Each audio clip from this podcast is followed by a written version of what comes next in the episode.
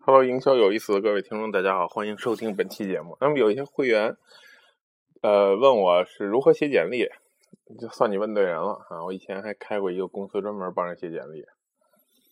那写简历这个事儿呢，就是因为有了五幺 Job，有了这个就中华英才智联招聘等等等等吧，其实已经变成一个模板化的一个东西了。但其实呢，以前的简历，我我个人觉得更有意思，是需要你编辑字体啊，是需要你去。甚至于找专业的简历纸，这个可能不是大多数这个咱们在国内的人可能就不太了解，但是在国外呢，有一些专业的这个简历纸，然后在比如在美国吧，在英国都有。那么它上面是有水印的，所以说那个时候简历的个性化就更有意思。那说到这儿呢，就想起以前的一个小故事，就以前我还真参加过咱们中国的招聘会，然后就看大家这个简历，我一看。没啥意思，我在这俩人要从一个学校毕业算算没什么区别，名字不一样，OK。然后呢，但上了专业课还写上上专业课上的都什么课？那反正也差不多了，他俩在这一专业对吧？然后呢，兴趣爱好还写一栏，唱歌跳舞舞舞，反正就这些呗，弹个琴顶头了。然后最最最有意思是贴上自己的这个近照，那么这个漂亮点女生可就占便宜了，反正难看点就吃亏了。他那会儿 P.S 也没这么盛行，反正是贴一张照片。这是我在大概十年前左右看到的这个中国的毕业生的简历，就是这样。但但在国外呢，大家其实非常注重隐私的，比如比如我们写的什么生日啊、性别啊，性别当然也不算什么太大隐私了。像这个已婚未婚啊、什么政治面貌啊、什么户口所在地等等等等等等，其实这在国外是不允许问的，就是你在简历里没必要去体现，你是男的女的都没关系，说。就就就是，因为你的名字看不出来嘛，所以他不太清楚。有一些名字比较中性，你没必要非得注明自己是男还是女或者怎么样。咱们那个简历呢，就是凑数，把字数都凑够了，然后就算这份简历算是，呃，还能拿得出手。因为因为本身字儿都不多，这就是因为我们中国大学生实践机会少，所以基本上在校园里的时候没有做过任何社会上的工作，所以也没什么可写的。我印象比较深的就是我上大一的时候，我们那个教授就让我写简历，我说这。我说你疯了吗？这我才大一的学生，离找工作还远着呢。但是他们不这么认为，他们就觉得你大一了就应该做些准备了。你现在虽然没什么可写的，你咬着牙写，总有一天呢，你就有了可写了，对吧？所以两个概念是不一样的。我觉得美国的学校，像我们那学校还不太特别注注重就业的，也会让你去尽快准备这些东西。但是我们真的很多国内的大学生是临时抱佛脚，得到最后眼了，然后开始准备这件事儿。所以就没什么实践经验了，也没什么好写的。于是我们就把所有个人信息写在上面。于是，在在在国外来说是有歧视的这种可能性比如你的民族，比如你性别，甚至于你的出生年月日，那呃这个年龄，这在国外都是没必要去透露的。但我想了，这个对于中国人来说呢，也许就这点区别，这俩人生日不一样。最关键的就是还要贴张照片，这在国外是绝对没人贴的。但是中国这个就，除非你演艺明星，那我就没法说了，对吧？还贴张照片这个照片有更多的歧视的含义在里边。当然你长得好看点还是有有优势的，对吧？所以我看这两个人的简历没啥区别，这就是经常大学毕业生的简历。那么真正的简历应该怎么写呢？只只给大家讲一点，因为你想我原来提供这种专业的服务嘛，改一份简历几百块钱、上千块钱，甚至于更贵，呃，所以它它是一个比较专业的工作。但我仅仅说说应该。怎么去做？我们可以现在，即使是填写网络简历吧，你也可以做的一些事儿。第一就是，呃，对你这个人有一个简单的总结，在简历的初始，你要对自己有一个总结。首先，我我觉得你那个人信息没必要填的太多，但是由于国情所限，你填多点也也认了吧。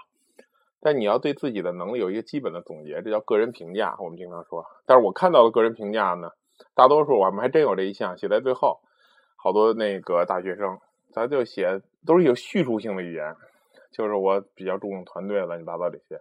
其实我们需要的是有有 bullet point，就是你大概有几个点，比如说我在这个教育培训行业怎么怎么怎么样，然后积累了什么样的经验，我是一个什么样的，这个我专注的几个研究的课题是什么，两三个或者怎么样，那么是一个对我们一点一点一点逐条的进行一个进行一个描述。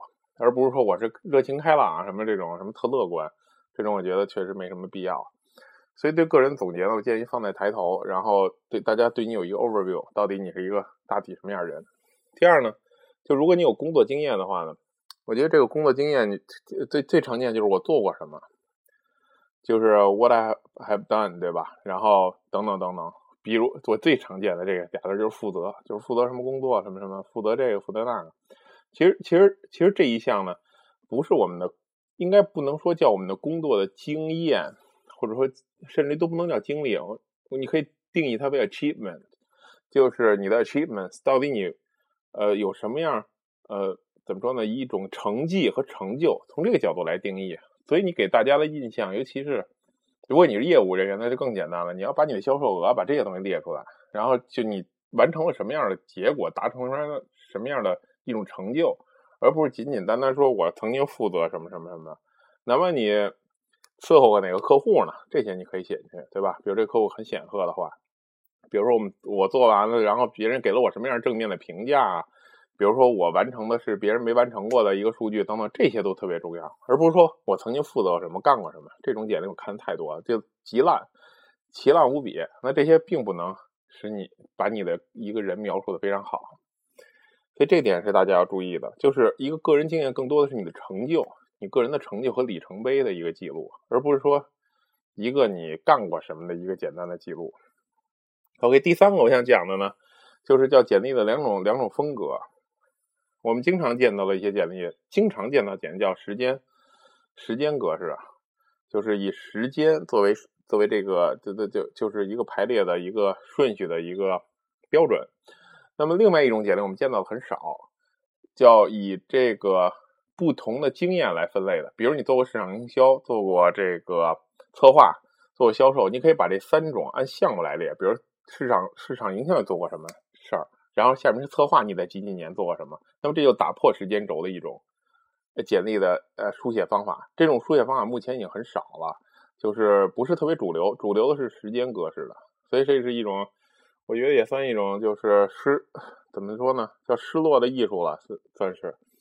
呃，不太有太多人用这个，但是如果你提供一个纸质简历，我觉得这也是不失为一种方法，尤其是对于你这种还适合于某种人，就是说他比比较自由，工作比较自由，然后他的工作的这种就是 gap 比较多，尤其你比如从事艺术类啊，或者从事什么的，就是你中间不是说连的很紧密，怎么，比如中间会有空白期等等等等，那这些呢，在我刚才说的第二种这种以项目来分类的这种简历呢。就能比较好的规避你这个明显以时间轴排列的这个中间这个 gap，就是因为你也知道人是都有病嘛，对吧？他们就就不喜欢看这个 gap，因为因为人事他的思路很简单，就是中间你出了空白期肯定有问题，对吧？要问一问。其实空白期不一定是一种问题，因为有的人辞职，他就是觉得不想在这份工作做，他就辞了嘛，辞了以后再找嘛。这我觉得这是一种很正常的想法，就像找对象。你难道没有空白期吗？难道你一个一个女朋友或者一个一个男朋友都接得特别紧吗？这就是证明你对爱情很忠贞吗？完全不是，对吗？往往还证明你这人有问题，你是骑驴找马型的人。但是 I don't know，加上 HR 就特别喜欢这种，所以我一直觉得我对 HR 都是颇有微词的，就是他们的思维模式啊。Anyway，这是题外话了。总之呢，写简历是一个很有意思的事，很有意义的事。就包括我自己的简历，其实，在大学期间我就改无数个版本，我估计我得有五十到一百个版本的简历都不止。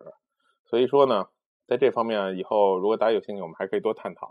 那对于求职来说，其实你能拿出一份比较漂亮纸质简历也是很重要的。所以呢，第一就是个人的总结，要尽量少用那种叙述，不要用那种就是记叙文吧，应该用说明文的方法来写。OK。第二就是你你的工作经验应该是你的成就的一种组合，而不是说。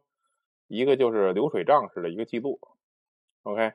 第三就是呢，我们通过今天的课程了解的哈，对吧？有一种除了时间型，还有另外一条另外一条路可以走，另外一类的简历，我们可以去尝试去写写看。